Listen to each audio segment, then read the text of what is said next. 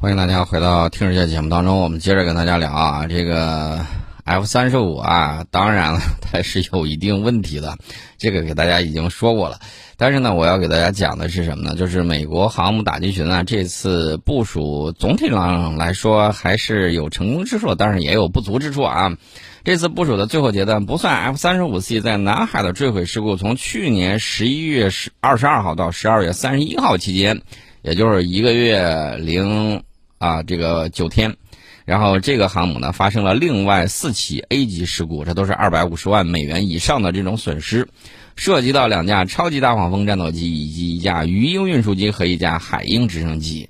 呃，这个情况呢，一个是在甲板上，它的那个发动机不知道怎么着突然着了啊，差点给烧了。这个情况呢，就是美国自己去考虑的这个问题了。而且呢，他们还披露了卡尔文森号搭载 F 三十五 C 战斗机坠海事故的更多细节。说事故发生的时候，卡尔文森号呢还有其他飞机急需降落，然后舰上人员呢紧急行动起来，在三十到四十分钟之内呢，他们更换了四根拦阻索。也就是说，当时这个飞机下去之后没勾住拦阻索，拍到那儿之后，然后往前就这么出溜，估计是把这个拦阻索啊也给整坏了啊，或者说不敢使了，赶紧换。然后他们迅速清除了飞行甲板着陆器的所有异物碎片，让航母迅速做好再次回收舰载机的准备。幸运的是，事发的时候，另外一艘航母林肯号就在附近。原先准备在卡尔文森号降落的舰载机呢，紧急改为在林肯号上降落并进行加油。在舰上人员清理完卡尔文森号的这个飞行甲板之后呢，这些舰载机当天晚上返回了卡尔文森号航母。所以说呢，这个航母啊，有的时候你看呢，确确实实是吞金兽，是国之利器，是国之重器。但是呢，一旦出了这个事故之后呢，有的时候你就发现战斗力突然就下降。那我想问一个问题：如果东风快递给你送过去了，你说这个活儿你是接还是不接？我给你举个简单例子啊，假如说他过去之后，天女散花一般抛出了好多个弹头，然后呢，你这个甲板无法降落。那你说你撒出去的这个飞机舰载机，万一旁边另外一艘航母也是同样的遭遇，你说这些舰载机都像 F 三十五 C 一样在海平面上打个水漂玩秤砣富吗？这个我就不知道了。到时候我估计南海龙王也好，东海龙王也罢，肯定全都会笑纳的。那这个事儿就不好说了啊！这个我可是给你提了个醒啊，别自己太猖狂啊！我倒想起来那句诗：“自系中山狼，得志便猖狂。”啊，问题是将来这个日后拉清单的时候，这个事儿好说不好听啊。再说那么多这个优秀的舰载机飞行员，七十多个呀，每一艘航母上七十多个，这么一下子 game over 了。你说这个游戏接下来还怎么玩呢？人家自己也很清楚啊，说这个在南海部署啊，这个说明很说明问题啊，是大国竞争的象征啊。这个美国第三舰队的司令科勒中将呢说：“这是我们航母在南海、菲律宾海和第七舰队责任区的首次部署，是大国竞争的象征。万一，哎，这个以陆之海成功了呢？这个事儿还还是大国竞争的象征吗？好好去想一下。然后我们接着说这个马丁啊，马丁对卡尔文森号在南海的遭遇啊印象非常的深刻。他说。”一旦你接近南海，就可以期待中国军舰出来迎接和护送。这就是为什么我们试图做出无法预测的行动的原因，以摆脱这种护送。到底它是怎么摆脱的呢？卡尔文森号这艘航母呢，通常以二十五节或者更快的速度通过南海啊，它最多也就飙到三十来节吧，对吧？然后呢，就一路狂飙，以保持不可预测性。所以我们看到它的轨迹就在南海的边缘。然后呢，跟躲猫猫一样，一会儿在这个南海的这个边缘出来了，一会儿又拐出去了，然后呢，甚至跑到有一些这个岛屿后面，然后玩捉迷藏的游戏。呃，这个马丁呢说了一句话，说在南海你必须得快速行动，就是让对方摸不清楚你的这个行踪啊。但是马丁也承认，这种情况会对航母打击群的这个人员造成影响。他说，所有的水手和年轻军官。都学会了如何在中国海军日夜持续存在的情况下进行操作，这意味着要时刻保持警惕，整晚都充满活力。换句话说，我们从这句话里面明白到了什么呢？也就是说，我们的这个解放军人民海军始终整戈待旦啊，始终把它当成那个练兵的这个演兵场，当成了练兵的手段。跟世界第一海军强国面对面的过招，而且呢，让这个 美国海军动如脱兔啊！你看卡尔文森号跑得比兔子还溜啊！那么大一艘航母，时速飙到了二十五节以上，呃，时速二十五节以上，大家大概乘个一点八吧，你算一下，都快飙到这个。五十公里的这个速度了啊，或者说五十公里以上啊，时速五十公里以上，那跑的是相当的溜啊啊！这个兔子简直是拍马不及。所以说，你看看，在南海，回头呢，我觉得倒不如给他整个这个叫什么，呃，南海猎兔行动啊，或者什么之类的啊，大概给大家聊一下啊，开个玩笑。我们接下来呢，再给大家说一个是。为什么美国急急忙忙想要搞这个印太战略呢？美国彭博社呢最近有一个报道啊，就昨天呢说，新加坡尤索福伊萨东南亚研究院有一项最新的民调显示，中国击败美国成为东南亚地区受访者认为的最具影响力的经济体（括弧没有之一）。那这个是对一百呃是对一千六百七十七名东南亚人进行的民意调查显示。百分之七十六点七的人，就是受访者啊，认为中国在该地区是最具影响力的经济体，远远甩开了位于第二名的美国。只有百分之九点八的受访者认为美国在该地区是最具影响力的经济体。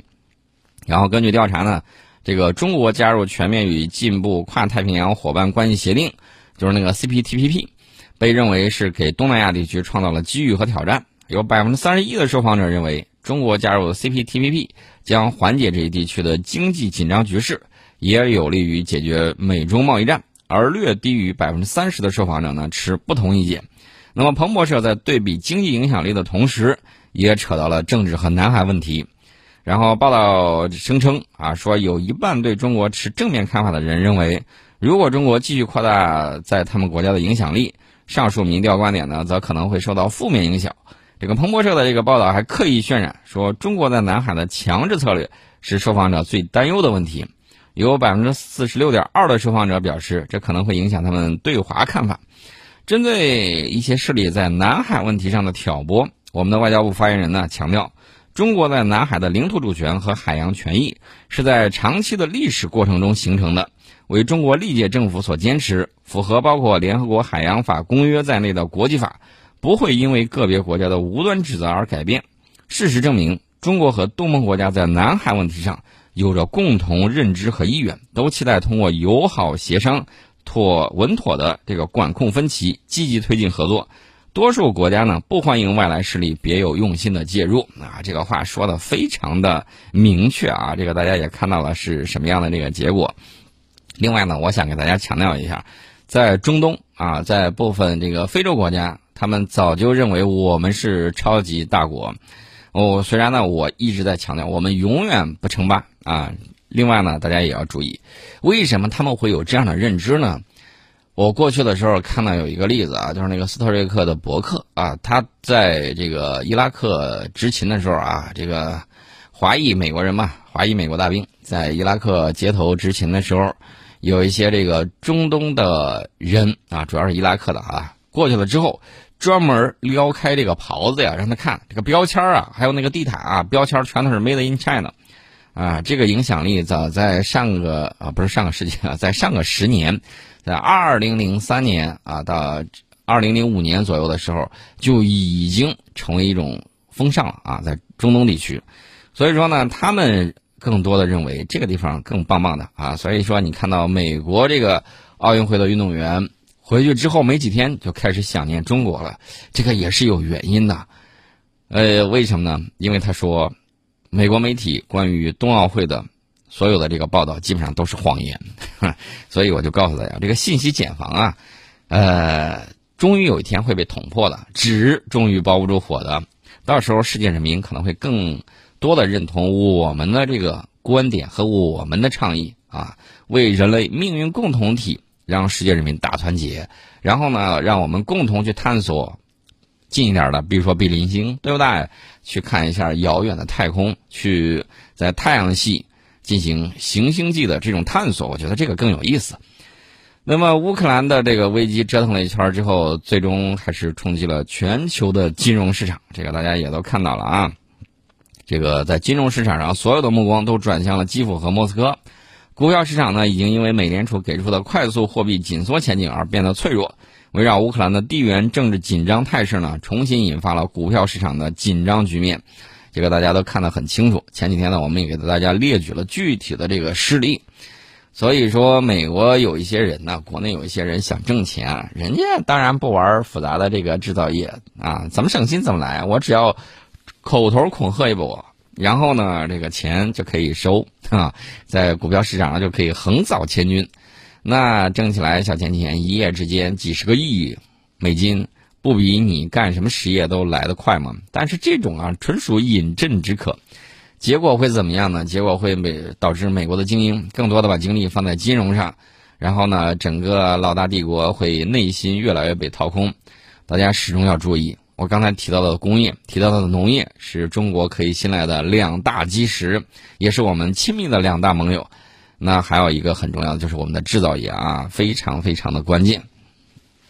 这是我们给大家讲的这个事情。呃，顺便再说一下这个 F 三十五啊，大家都在说能捞上来吗？我听说这二十来天过去了，折腾了半天，好像还没弄准定位，不知道这个 F 三十五 C 到底飘到哪里去了。这个专家们认为呢，在南海打捞飞机残骸呢，难度非常大，如果我无法捞上来。美军可能会把这个飞机一炸了之，我想知道你怎么炸？用深水炸弹好像不老妥吧？深水炸弹你还有个这个定深的问题，三千多米的海深呢，你怎么去炸呢？这是个大问题啊！一般那个深水炸弹也不会定深到那么深。那除此之外呢？你说派水下机器人去捞，你现在定位都没定住了，你去炸谁去啊？再说了，炸到的海底的生态环境。这个影响，你是打算赔钱呢，还是打算干啥呢？要不我们告到联合国去，让这个联合国这个保护环境的啊，包括这个欧美有一波啊。其实我觉得应该是鼓动欧美这波这个环保主义者，然后呢，让他们关注一下南海海下的这种生态环境。美军都要去炸去了，你还不去关心一下？不然的话，你们这不是胡说八道吗？天天，大家注意这一点啊。现在美国海军确确实实还没有确定 F 三十五 C 的这个确切位置和所在深度。然后呢，这个美国五角大楼的发言人科比说：“这是我们的财产，当我们的财产在海上丢失的时候，找回来是很平常的事儿。具体到这件事儿呢，他们正在尽最大的努力。”然后科比称：“相信美国海军能做到，他们正在现场作业。”我这么跟你讲，我不信。大家说你凭什么不信？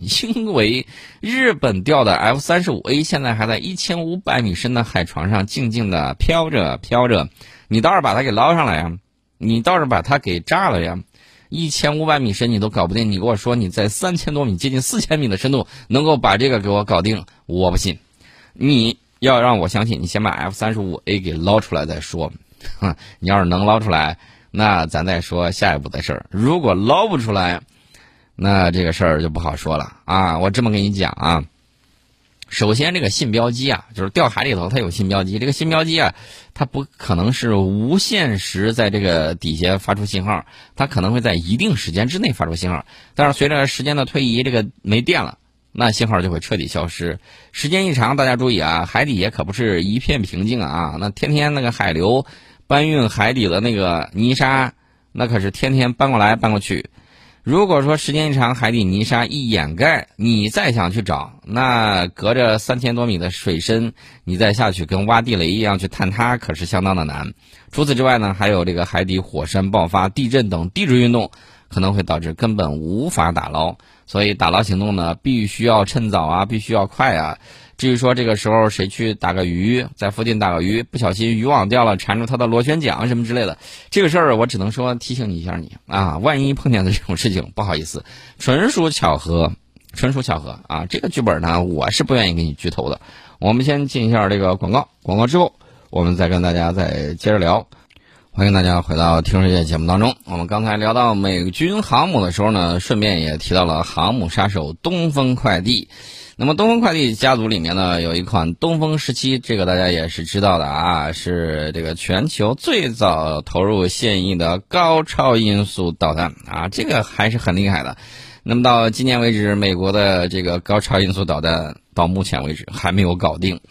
那最近呢，这个关于高超音速导弹，美国空军的的部长啊，弗兰克·肯德尔呢，十五号的时候透露出来两点重要信息啊。他说：第，这种武器忒贵了啊，连财大气粗的美国军方也买不起太多。第二呢，美中根据各自战略对这种武器有着不同的需求，不要与中国相比较。也就是说，这个邻居家的孩子，你甭跟我比，我不跟你比这个，啊，先说这个东西为啥贵啊？到底有多贵？到底有多贵？肯德尔没有细说。但是呢，据说啊，正在开发的下一代高超音速导弹，目前单位成本高达数千万美元，一枚好几千万美元呢，这个金蛋子打鸟，实在是用起来太贵了。那么，美国现役的巡航导弹技术比较成熟，每枚导弹的成本呢不到五百万美元。但是跟这个一比，那还是贵出去了，至少是两倍、三倍、四倍、五倍、十倍，嗯，没说，咱也不清楚到底是几千万。那数千万，那肯定不会是一，那至少都得两三千万往上嘛，对吧？所以说呢，这个美国空军部长弗兰克·肯德尔说，高超音速导弹的高成本可能会促使美国空军未来只保留少量库存，改为更多依赖其他类型弹药，比如说低速巡航导弹。我我简直是无语了！既然知道这个东西重要，然后呢又说这个东西我装备不了太多，那成本只会居高不下啊！研发设计的时候的这个成本怎么摊薄到量里头呢？还是说我仅仅保留这么几个，意思意思就得了？那肯德尔说，高超音速武器的这个价格在短期之内不会走低，因此他们更倾向于储备相对较少的高超音速导弹。不过此事呢，仍有待于观察。啊，希望就是他自己啊，希望美国能够逐渐将成本控制在一个更具吸引力的水平。同一天呢，这个五角大楼发布了一份有关美国国防工业基础内部竞争的评估报告，警告说，研究高超音速专业技术的公司太少了，从而导致成本居高不下的问题。那么换句话说呢，就是我告诉大家。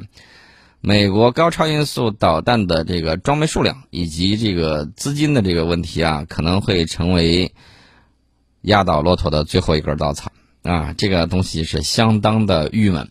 你说这种非核战略武器，你说造还是不造？不造，中俄满世界的说我们有这个东西，尤其是俄罗斯。然后美国小弟们第一就心想：哥，人家都用高超音速进入高高超音速时代了，你还给我？玩弹道导弹，这好像有点不老行吧？你那个 TMD、NMD 拦不住人家呀。那小弟会怎么想呢？这美国当然就有点时机慌忙。你说小弟怎么想？先不重要，关键这个战略飞机核战略威慑如达摩克利斯之剑一般悬在自己脑袋上，防又防不住。听说最近一段他们要搞一种。呃，微小颗粒防雾云干什么呢？就是说它发射一种东西，然后呢像云一样散不开来，然后里面呢有很多微小颗粒，希望利用高超音速导弹在利用高速飞行的时候撞击到这种小颗粒，然后呢在高超音速导弹表面，然后造成不同的这种碰撞损伤，然后呢从而改变高超音速导弹的气动外形，导致打不准或者是失地。这是美国现在积极在考虑的这个事情，啊，他们是这么想的。但是我只能说一下，现在想用弹道导弹这种速度去拦截，都未必拦得住。我想知道你怎么能够准确的把这个东西部署在你的这个上空呢？万一它呲溜一下从那个云底下钻过去了，然后又打过去了，玩了个水漂什么之类的，你怎么办呢？啊，这是一个问题啊，不好防。那么美国的这个超。高超音速导弹现在的这个情况呢，就是这个样子啊。第一不便宜，真造出来的时候不便宜，装备量不会大。那那你造造到底要用多少才管用呢？